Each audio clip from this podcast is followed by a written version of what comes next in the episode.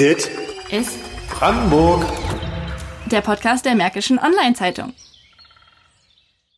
Hallo Brandenburg und willkommen zur elften Folge von Dit ist Brandenburg. Heute wird es etwas musikalisch. Und zwar geht es um Rap und Hip-Hop in und aus Brandenburg. Im Prinzip unter dem Working Title der Folge Straight Outta Brandenburg, wenn man so möchte. Mit mir im Studio ist heute Lukas Gribowski. Hi. Thomas Sabin ist heute nicht dabei. Der urlaubt noch etwas. Heute in der Folge wird es spaßig. Wir haben einige wunderbare Gäste dabei. Unter anderem sprechen wir mit Dr. Anna Heinz oder wie sie wahrscheinlich eher bekannt ist, Ansen, Martin Wenzel, der eher als Presto bekannt ist, mit der Wissenschaftlerin Dr. Heidi Süß und dann gibt es noch eine kleine Überraschung am Ende. Aber fangen wir mal mit dem Thema an. Lukas, hörst du denn gerne Deutschrap? Ja, total. Angefangen hat es mir aber auch schon so, glaube ich, 2005. Habe das erste Mal dann bei meinem Bruder im Zimmer einen Song von 50 Cent gehört. Zwar überhaupt nicht verstanden, worum es darin ging, aber dann war ich so geflasht, ich wollte nie wieder was anderes hören. Und dann irgendwann dachte ich mir, ah, Englisch ist irgendwie schwierig, auch mal die Sprache, die ich spreche. Da gibt es ja auch ganz schöne Rapmusik.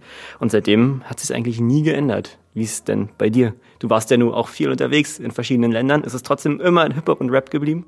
Ich bin erst relativ spät dazu gekommen. Ich habe früher einfach alles gehört, was im Radio lief. Und dann, also angefangen hat es tatsächlich, als ich in der Schule in Australien war und da mit Freunden im Auto durch die Gegend gefahren bin. Und da lief eigentlich immer Oldschool Hip-Hop. Und ja, und dann als ich wiedergekommen bin, bin ich eigentlich dann auch eher so Richtung Rap, Deutschrap, alles Mögliche aber eigentlich ge gekommen. Und heute ist es immer noch so, dass ich vor allem Hip-Hop, Rap, RB, alles so in die Richtung höre. Und was mir aber so im Nachhinein aufgefallen ist, am Anfang war das wirklich sehr männerlastig, was ich angehört habe. Aber so in letzter Zeit verändert sich da ja auch ein bisschen was. Und deswegen höre ich auch immer mehr ähm, weibliche Interpretinnen. Und wie es ist, als Frau heutzutage im Deutschrap-Geschäft unterwegs zu sein und das vor allem, wenn man hauptberuflich Zahnärztin ist, habe ich mal im Vorfeld mit Dr. Anna Heinz besprochen, auch bekannt als Anson. Shorty, alles cool. Wenn du das hier fühlst, dann zeig uns deine Moves. Get low und swipe über deine Schuhe. God is great, ey, es geht uns allen gut. Mitte Juli ist eine neue Single erschienen. Sie heißt Alles cool. Worum geht es denn da?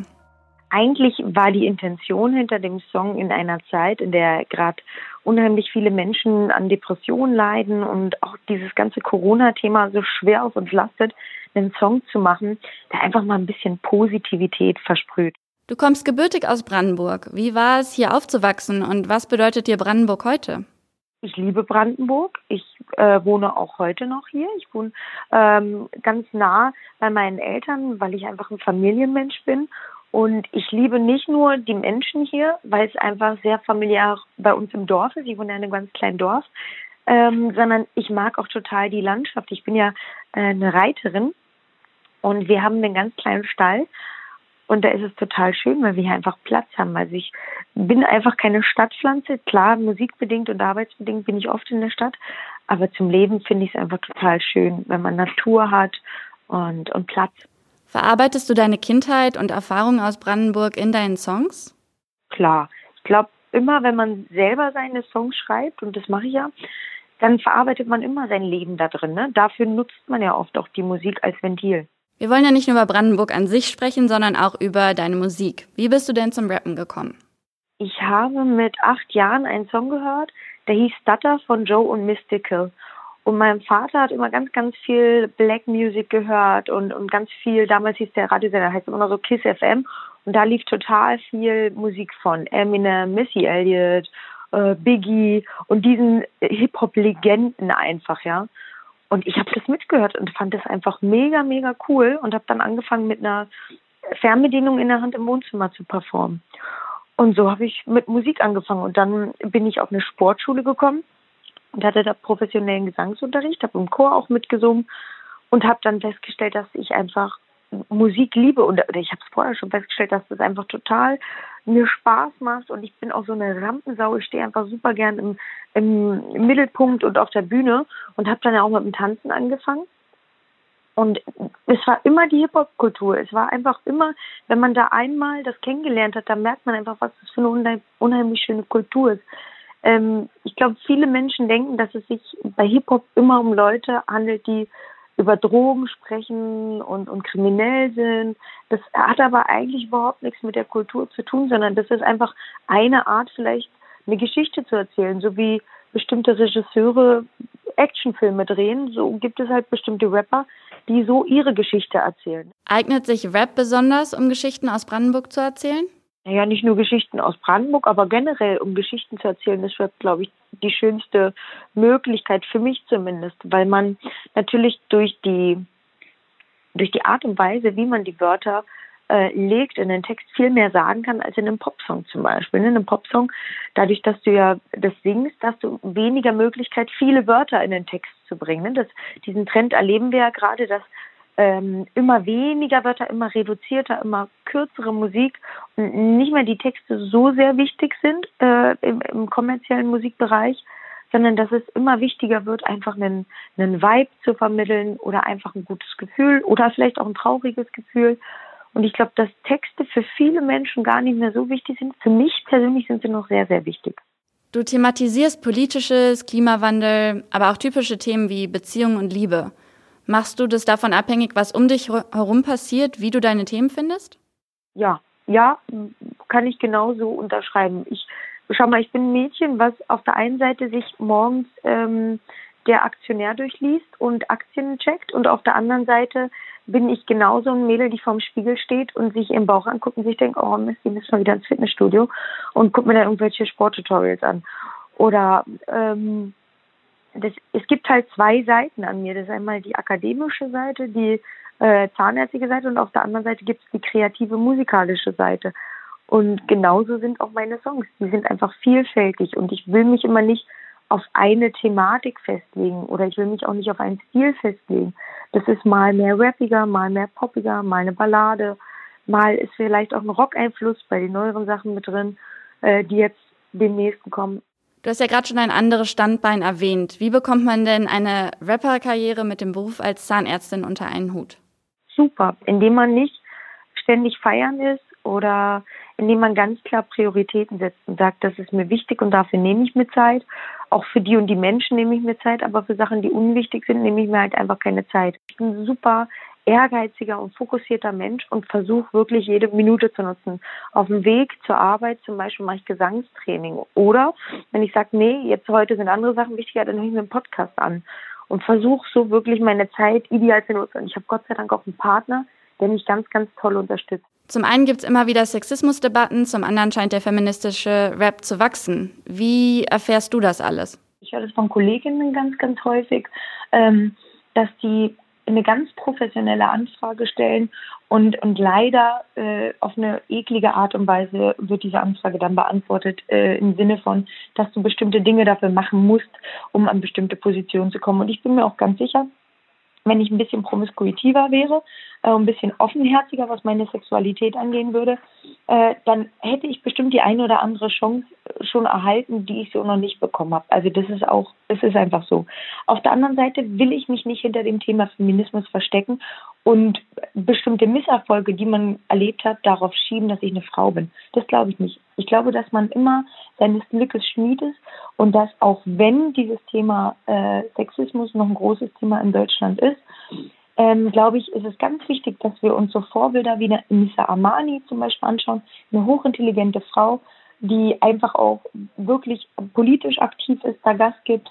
Und so eine Menschen, so eine Frauen, glaube ich, brauchen wir. Für mich ist es ganz toll, wenn, wenn kleine Mädels schreiben, hey, wegen dir möchte ich jetzt auch studieren. Und ich sage nicht, Studium ist das Tollste auf der Welt. Und es gibt auch ganz viele Leute, die machen kein Studium, sind toll erfolgreich. Aber ich finde es richtig toll. Oder wenn Mädels sagen, ich finde zum Beispiel, jeder Mensch soll so frei leben, wie er möchte. Ich finde es aber als Frau nicht so richtig schön, wenn man zwölf Jahre alt ist, vielleicht im Bikini schon Fotos zu posten auf Instagram. Das ist für mich so eine Grenze oder ich, witzige Side Story ist, wir haben ein Konzert gegeben und ein Mädchen kam zu mir, oh, könnt ihr mal von Katja Krasowitsch Doggy machen? Und das Mädchen war halt wirklich acht Jahre alt oder so.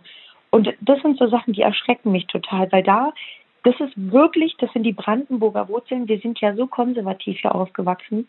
Äh, meine Oma, wenn die mich in einem Musikvideo sehen würde, ähm, und da wäre ich irgendwie halbnackt, ich glaube, da würde die einen Herzinfarkt kriegen. Da, da würde ich die auch ganz, ganz schwer treffen und genauso wäre mein Vater auch. Deswegen sind mir bestimmte Sachen einfach wichtig. Ich weiß nicht, ob es antifeministisch ist oder ob es gerade feministisch ist, weil ich sage, ich muss mich nicht ausziehen, um erfolgreich zu sein.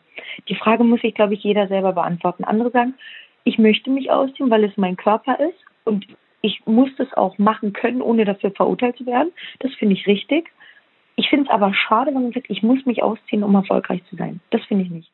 Es gibt ja auch oft das Argument, dass es etwas anderes ist, wenn eine Frau bestimmte Begriffe verwendet, um sich oder andere zu beschreiben, als wenn das jetzt ein Mann macht mit einer abwertenden Intention. Naja, wie gesagt, vielleicht bin ich da zu sehr artist, weil ich sage, es gibt Grenzen, das ist ganz klar, da brauchen wir nicht drüber reden. Aber ich, schau mal, es gibt ja auch Filme, die sexistische Inhalte haben, ne? wo Frauen vergewaltigt werden, beleidigt werden. Und wieso ist, wird dann ein Unterschied bei der Rapmusik gemacht, die ja auch eine Kunstform ist ähm, und die vielleicht auch bestimmte Sachen thematisieren. Und wenn Frauen sich in Texten selber Bad Bitch nennen oder die Fotzen sind wieder da, dann weiß ich nicht, warum da das dann erlaubt wird, aber ein Mann, der dann irgendwie sagt, sie ist eine Bad Bitch und ich stehe auf sie oder ähm, also das muss man ganz klar differenzieren, glaube ich, und das muss man wirklich von von Künstler zu Künstler auch sehen, wenn den Künstler in seiner Musik was vielleicht ein bisschen kritisches sagt, aber das irgendwie einen humoristischen Unterton hat. Ich gebe jetzt mal ein Beispiel Finch Asozial. Ähm, wo man weiß, das ist eine Persiflage, das ist eine Komödie, die er da macht und das ist einfach Entertainment und der sich dann aber im Interview hinsetzt und sagt, ich liebe Frauen und ich respektiere Frauen, dann finde ich das für mich völlig okay und ich bin ja eine Frau. Also ich rede jetzt nur von mir, wie ich das, ähm, wie ich das erlebe und wie ich mich damit fühle. Aber wenn ich natürlich höre, oh, jetzt will ich nicht zu explizit werden, ihr wendet das ja auch, ganz, ganz schlimme Sachen und ich bringe die um und die sind, oder alle Frauen sind so und so. Das finde ich schon auch schade, wenn sowas gebracht wird. Und dafür ist ja eigentlich die Indizierung da, dass man dann sagt, okay, so ein Song, der darf jetzt nicht im Mainstream laufen, der wird indiziert. Also wir haben gehört, die Debatte ist nach wie vor aktuell. Ähm, es gibt unterschiedliche Perspektiven zu dem Thema. Wir haben wahrscheinlich alle eine andere Meinung dazu. Aber ähm, wir haben überlegt, dass wir unseren Zuhörern und Zuhörern auch nochmal eine wissenschaftliche Perspektive zu der ganzen Thematik geben wollen. Und ob es zum Beispiel Spezifika im deutschen Hip-Hop und Rap gibt, anders als in den USA, ob es regionale Unterschiede gibt zwischen Ost- und Westdeutschland und wie sich der feministische Rap so in letzter Zeit entwickelt hat, haben wir mit der Hip-Hop- und Männlichkeitsforscherin, mit Dr. Heidi Süß besprochen. Sie hat unter anderem promoviert in dem Bereich zu Transformationsprozessen von Geschlecht am Beispiel der deutschen Rap-Szene. Hören wir mal, was sie zu sagen hat. Was ist deutsche Hip-Hop bzw. Rap-Kultur? Also eigentlich muss man da erstmal begrifflich differenzieren, denn Hip-Hop und Rap sind ja streng genommen nicht ganz das gleiche. Hip-Hop ist die Kultur mit ihren verschiedenen Elementen, also Graffiti, Producing, Beatboxing und so weiter und mit einer ganz spezifischen Geschichte, mit einem bestimmten Normen- und Wertesystem und so weiter. Und Rap ist das sprachlich-textuelle, das lyrische Element des Hip-Hop und gleichzeitig auch das kommerziell erfolgreichste der Hip-Hop-Elemente. Was aber jetzt genau die Rap-Kultur oder ich sag lieber Szene ist, ist gar nicht mal so einfach zu beantworten. Und es ist auch eine Frage, die in der Forschung immer wieder diskutiert wird. Also ist Rap eine Jugendkultur oder eine Musikszene, eine politische Kultur, eine Subkultur, eine Gegenkultur oder von allem ein bisschen was? Ich würde sagen, und das ist auch sehr grob jetzt, die deutsche Rap-Szene ist äh, ein lose verbundenes Netz das sich aus vielen unterschiedlichen Gruppierungen und Strömungen zusammensetzt, äh, das politisch, ideologisch in der Tradition des Hip-Hop steht und dessen tendenziell jung gebliebenen Anhänger und Anhängerinnen ein gemeinsames Interesse und Verständnis an Rapmusik teilen, samt zugehöriger Ästhetiken, Stile und Codes. Gibt es Unterschiede zwischen US- und deutschem Rap und Hip-Hop? Trotzdem unterscheiden sich natürlich die deutsche und die US-amerikanische Szene schon stark voneinander, was ja auch logisch ist weil sie ja in ganz unterschiedlich sozial strukturierten Gesellschaften mit ganz unterschiedlichen Historien stattfinden. Also US-amerikanischer Rap steht in der Tradition afroamerikanischer Kultur und Geschichte, war schon sehr früh sehr politisch. Und politisch-historische Bezugspunkte sind dort natürlich Kolonialismus, Sklaverei, Rassentrennung, die afroamerikanische Bürgerrechtsbewegung, soziale Ungleichheit und die mehr oder weniger subtile Auseinandersetzung mit Rassismus in den unterschiedlichen gesellschaftlichen Ebenen. Und in Deutschland haben wir natürlich eine ganz andere gesellschaftliche Situation, in die Rap oder Hip-Hop als Kultur eingelassen ist. Das heißt, die großen, global zirkulierenden Hip-Hop-Erzählungen um soziale Marginalisierung und Deprivilegierung werden hier in Deutschland natürlich im Kontext der deutschen Migrationsgesellschaft erzählt. Natürlich auch auf Deutsch, gespickt mit Einsprengsel all der Sprachen, die in Deutschland eben halt sonst noch so gesprochen werden. Also Türkisch, Russisch, Serbokroatisch und so weiter. Und der Transfer in die eigene Sprache, also die Muttersprache, ist auch so ein erster Emanzipationsschritt weg von der US-Ursprungskultur, könnte man sagen. Wie hat sich Rap in den letzten 20 Jahren verändert? Die Rap-Szene durchläuft seit ihren Anfängen ganz verschiedene Entwicklungsstufen und unterscheidet sich natürlich heute ganz stark von dem kleinen und analog agierenden Netzwerk der späten 80er oder auch 90er Jahre. Genauso wie sie sich vom aggressiven Rap um die Jahrtausendwende, wo also Agro Berlin die deutsche Rapmusik ganz stark dominiert und geprägt hat, unterscheidet. Man kann insgesamt so verschiedene Trends ausmachen, die die Rap-Szene mehr oder weniger stark betreffen und auch verändern. Einer davon ist ganz sicher die Kommerzialisierung oder die Ökonomisierung von Rapmusik, die ja gerade in den letzten Jahren ganz rapide vonstatten gegangen ist. Also Rap ist ja heute Popmusik, Mainstream, läuft im Drogeriemarkt und beim Arzt im Wartezimmer und so. Das verändert natürlich die Inhalte, den Sound und die Mentalität im Rap. Geschrieben und produziert wird heute, was sich gut verkauft. Dadurch haben wir auf Playlisten wie Modus Mio auf Spotify natürlich schon so einen gewissen Einheitsbrei, Gucci, Gucci, Gucci, Lelele, wie viele spöttisch sagen. Andererseits befördert Kommerzialisierung natürlich auch wieder Nischenbildung und Kreativität und lässt wieder alternative Genres entstehen. Ein weiterer starker Trend ist auf jeden Fall auch die Digitalisierung, also Internet, YouTube, Social Media und so weiter. Führt natürlich dazu, dass man heute viel stärker vernetzt ist, viel schneller kommunizieren kann als früher. Rap ist dadurch auch niedrigschwelliger geworden. Also mit Internetzugang kann man ja heute zu Hause am Laptop einfach mal so aufnehmen, Song hochladen und gegebenenfalls eine Rap-Karriere starten. Das war ja früher sehr viel schwieriger. Ähm, auch die Verbindung zwischen Künstler und Publikum hat sich das Internet natürlich verändert. Also wer heute seine Social-Media-Kanäle nicht täglich pflegt und seine Fans mit Bildern und Insta-Stories und Interviews und so weiter versorgt, der wird schnell wieder von der Bildfläche verschwinden. Also Selbstmarketing ist heute eine ganz wichtige Schlüsselkompetenz im Rap. Und natürlich der Siegeszug von Frauen, genauso wie die Sichtbarkeit von queeren Perspektiven, ist auch ein ganz wichtiger Aspekt, der Rap in den letzten Jahren stark verändert hat. Aber dazu kommen wir vielleicht später nochmal. Gibt es regionale Unterschiede in Deutschland, zum Beispiel zwischen Ost und West? Hm, das ist eine interessante Frage. Da muss ich auch erstmal drüber nachdenken. Ähm, ich würde sagen ja und nein. Also es gibt schon Städte und urbane Ballungszentren, denen so ein gewisser Ruf vorauseilt. Also Berlin, Frankfurt und der Ruhrpott zum Beispiel gelten seit jeher als Gegenden, aus denen der härtere Sound kommt mit den rougheren Texten, also wo Genres wie Gangster oder Straßenrap relativ verbreitet sind. Stuttgart und Hamburg zum Beispiel galten in den 90er, Anfang der Nullerjahre eher so als die Gegenden des politischen, lyrisch-poetischen und auch spaßlastigeren Rap. Also man denkt an Fanta 4, 1, 2, Freundeskreis. Damals nannten das ja auch viele abfällig Studentenrap. Aber so eine Einteilung lässt sich natürlich nicht durchhalten. Also wir haben ja auch harten Straßenrap aus Stuttgart oder Karlsruhe, genauso wie wir Schmuse-Rap aus Berlin haben oder so. Man kann aber insgesamt schon sagen, dass der regionalspezifische Kontext, in dem Rapmusik gemacht wird, diesen natürlich auch beeinflusst. Also Südwestdeutschland zum Beispiel, also die Gegend um Frankfurt und so weiter, ähm, ist immer schon stark an Frankreich und an der französischen Szene orientiert gewesen. Das merkt man zum Beispiel dem Sound von Haftbefehl extrem an.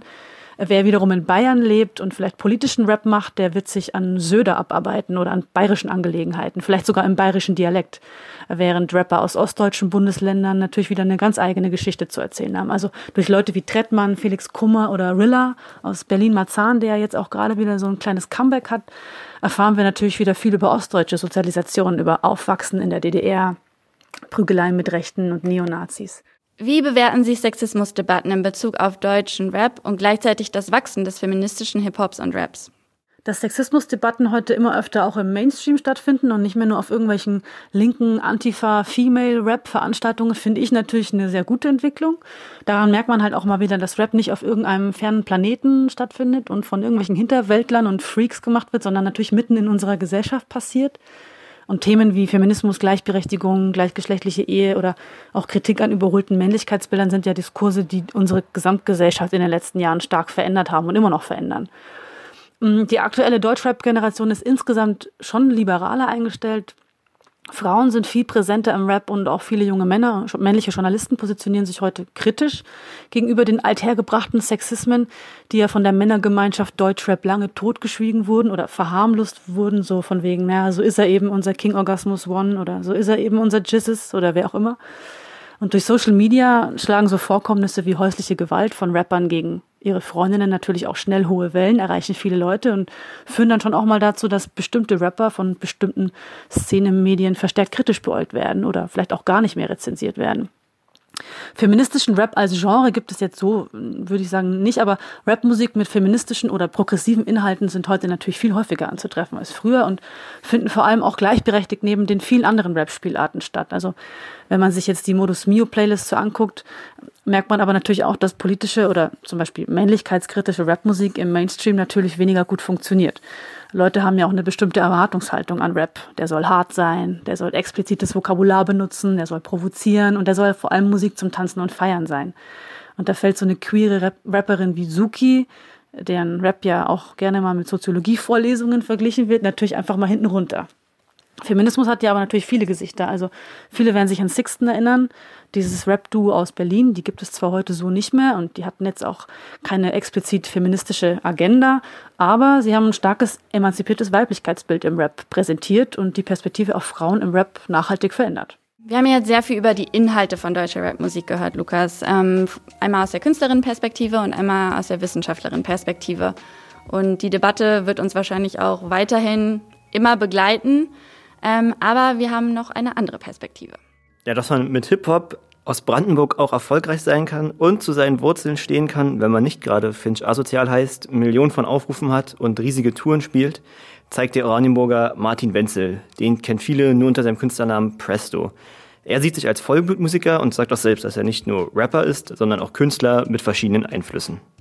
Also Baby, komm schon und steig ein und ich bring dich an den Ort, an dem die Sonne immer scheint. Lass uns weg von mir, nur du und ich, nur du und ich, nur du und ich. Presto, was bedeutet dir Brandenburg?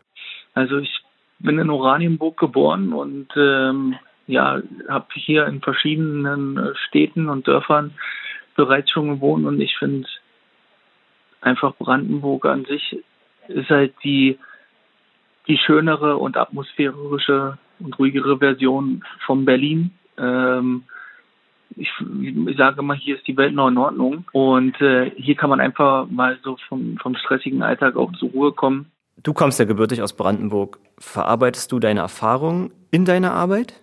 Ja, also natürlich das, was einen um einen bewegt, ne, und das, was um einen rum passiert, das nutzt man natürlich halt ähm, auch für die eigenen Songs.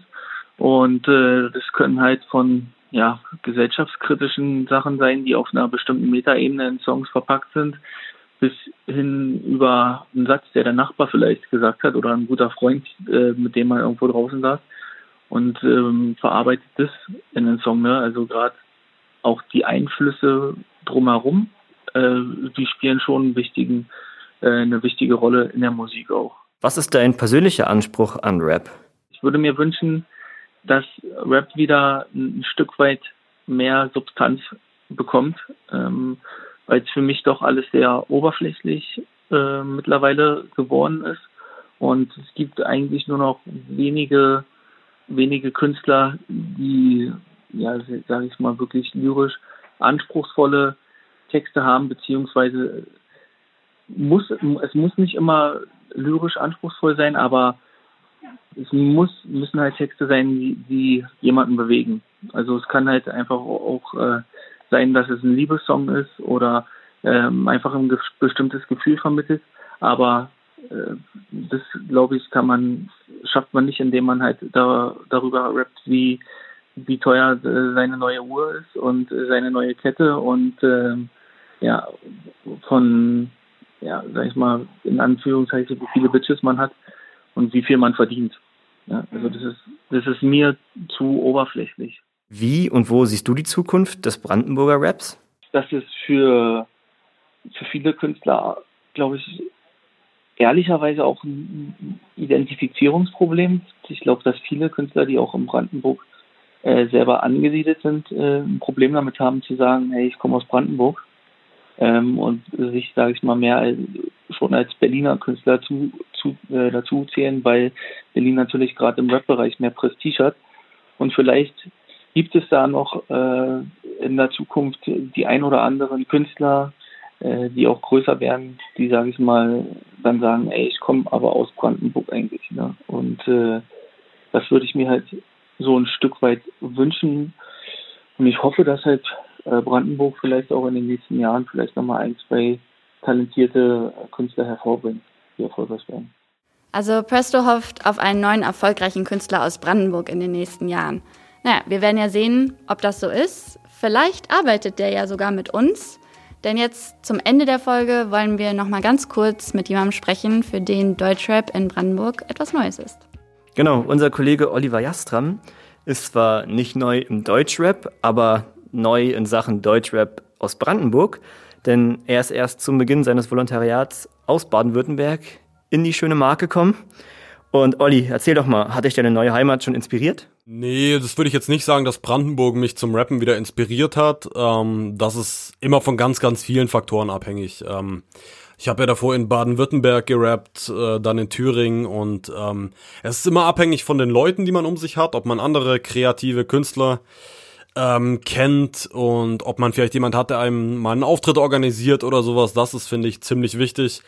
Ähm, deswegen, Brandenburg hat mich jetzt nicht direkt dazu inspiriert. Ähm, aber würde ich jetzt einen Track machen, der äh, meine Heimat repräsentieren sollte, dann würde ich auf jeden Fall mir Frankfurt oder schon auf die Fahne schreiben und auch Brandenburg. Ähm, aber dass jetzt irgendwie äh, Brandenburg mich zum Rappen äh, zurückgeholt hat, das war nicht ganz so. Wie nimmst du denn die Brandenburger Rap- und Hip-Hop-Szene wahr? Wie waren denn deine ersten Erfahrungen hier? Naja, es ist ja an sich kein Geheimnis, dass Rapper oft ein ziemlich aufgeplustertes Ego haben und so ein bisschen, wie halt auf dem Spielplatz, so ein bisschen Kleinkriege untereinander machen. Ähm, das habe ich jetzt aber ehrlich gesagt gar nicht erlebt. Das hatte ich dann eher mal so in meiner Heimat, dass man sich da ein bisschen diese, dass da viel Missgunst war, ein bisschen Neid auch wahrscheinlich. Ähm, ja, aber das habe ich hier bisher gar nicht wahrgenommen. Äh, sicher, also es gibt natürlich dann auch es gibt überall diese Leute, also auch hier in Brandenburg. Wenn man jetzt zum Beispiel gerade mal die Jungs aus Eisenhüttenstadt äh, unter die Lupe nimmt, nämlich Skandal 1220 und äh, Dustin von Keep Time Studio, muss man einfach sagen, dass äh, die auch vom Denken ähnlich gepolt waren wie ich und gesagt haben, hey, lass lieber gucken, dass wir irgendwas hinkriegen, nämlich was gemeinsam und nicht, äh, dass man sich hier äh, irgendwie so Gedanken hat, dass man sich gegenseitig den ähm, Platz wegnimmt, so, weil wenn Brandenburg irgendwas hat, dann ist es viel Platz und ähm, ja, es gibt ja gute Künstler hier, es gibt auch gutes Potenzial so. Ähm, das muss man wahrscheinlich einfach ein bisschen mehr hervorheben und äh, ja, äh, vielleicht auch ein bisschen mehr unterstützen. Also wenn es da irgendwie irgendwelche Veranstaltungen gäbe, die ähm, lokale Künstler eben ins Rampenlicht stellen würden, dann würden wir alle davon profitieren und das wäre eigentlich eine schöne Sache und würde diese Dominanz von Berlin ein bisschen unterbrechen mal. Das wäre eigentlich wirklich was, was man sich für die Zukunft äh, wünschen könnte. Wir haben heute auch schon ziemlich viel zum Thema Sexismus im Deutschrap gehört. Du bist ja einer, der in seinen Tracks jetzt keine sexistischen und beleidigenden Begriffe verwendet.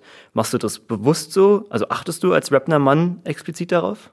Das ist bei mir eigentlich eine ziemlich einfache Rechnung, weil ich habe mir schon immer gesagt, dass ich die Musik so mache, wie ich auch privat ticke. Das heißt, es war bei mir nie eine bewusste Entscheidung, dass ich gesagt habe, hey, ich ähm, mache jetzt nicht diesen Proll-Rap, den alle anderen machen, sondern ich bin so privat nicht. Ich wurde so nicht erzogen. Ich denke nicht so. Also schreibe ich meine Texte auch nicht so. Also es war bei mir von vornherein äh, klar. Also ich habe mir da auch für meine Musik nie die Gedanken drüber gemacht. Ähm, ich denke, bei vielen Künstlern geht es halt darum, dass man ähm, polarisiert, dass man halt irgendwie durch möglichst eklige Texte ähm, da irgendwie, ja, wahrscheinlich das bedient, was halt seit vielen Jahren funktioniert. Und ähm, da geht's halt darum, dass man möglichst viele Platten verkauft. So. Aber bei mir ist halt so, ich finde, dann verkauft man sich irgendwie selbst. Ich will das für meine Musik nicht. Kann sein, dass ich deswegen auch niemals erfolgreich sein werde. So, das nehme ich dann in Kauf. Aber immerhin kann ich dann meine Musik anhören und mir denken, ich bin der Beste so und wenn das halt niemand anders sieht, dann ist das für mich kein Problem so. Aber ähm, ja, das ist äh, so der Grundgedanke des Ganzen. So, Lukas, jetzt zum Abschluss. Ähm, wirst du denn jetzt mehr Rap aus Brandenburg hören? Ja, ich bin ja so schon ein Brandenburger Rap-Fan, allein durch Olli und höre auch öfter mal Finch Asozial. Aber mit Anson und Presto habe ich jetzt nochmal zwei neue Künstler kennengelernt, die mir so nicht bekannt waren, die ich jetzt aber definitiv auch öfter hören werde. Wie sieht es bei dir aus? Kanntest du die beiden vorher schon und ihre Musik? Überhaupt nicht. Also bei Presto, der, da hat es irgendwie so ein bisschen geklingelt irgendwo, das hatte man vielleicht schon mal gehört, aber ähm, so ausführlich definitiv noch nicht. Und ich muss auch sagen, auch ansonsten, auch was äh, Frau Dr. Süß erzählt hat, fand ich super spannend heute. Ähm, viel Neues gelernt ähm, und ich denke und hoffe, dass unsere Zuhörerinnen und Zuhörer da draußen auch was gelernt haben. Und wir wollten natürlich auch, ähm, hatten uns überlegt, ob wir hier vielleicht selber nochmal aktiv werden, vor allem weil unser Producer Chris heute das letzte Mal hinter den Folgen am Werkeln ist und dann äh, seine Kollegin Milena übernehmen wird, die auch heute schon dabei ist. Ähm, deswegen wollten wir noch mal kurz einen Shoutout geben zu Chris. Äh, danke für die letzten Monate. Er hatte sich gewünscht, dass wir hier jetzt noch mal ein bisschen freestylen, aber wir ähm, denken an die Ohren und die Gesundheit unserer Zuhörerinnen und Zuhörer und deswegen lassen wir das, glaube ich, heute, oder Lukas? So sieht's aus. Ich glaube, Thomas hätte das richtig gut hingekriegt, aber der ist ja leider nicht da. Aber wenn ihr noch irgendwie Themen für uns habt oder Feedback, ob wir es vielleicht hätten doch machen sollen, schreibt uns doch einfach eine Mail an podcast.mods.de oder auf Twitter unter Dittes Brandenburg. Und dann hören wir uns in zwei Wochen wieder zur nächsten Folge. Bis dahin, Peace out. Ciao. Dit ist Brandenburg. Der Podcast der Märkischen Online-Zeitung.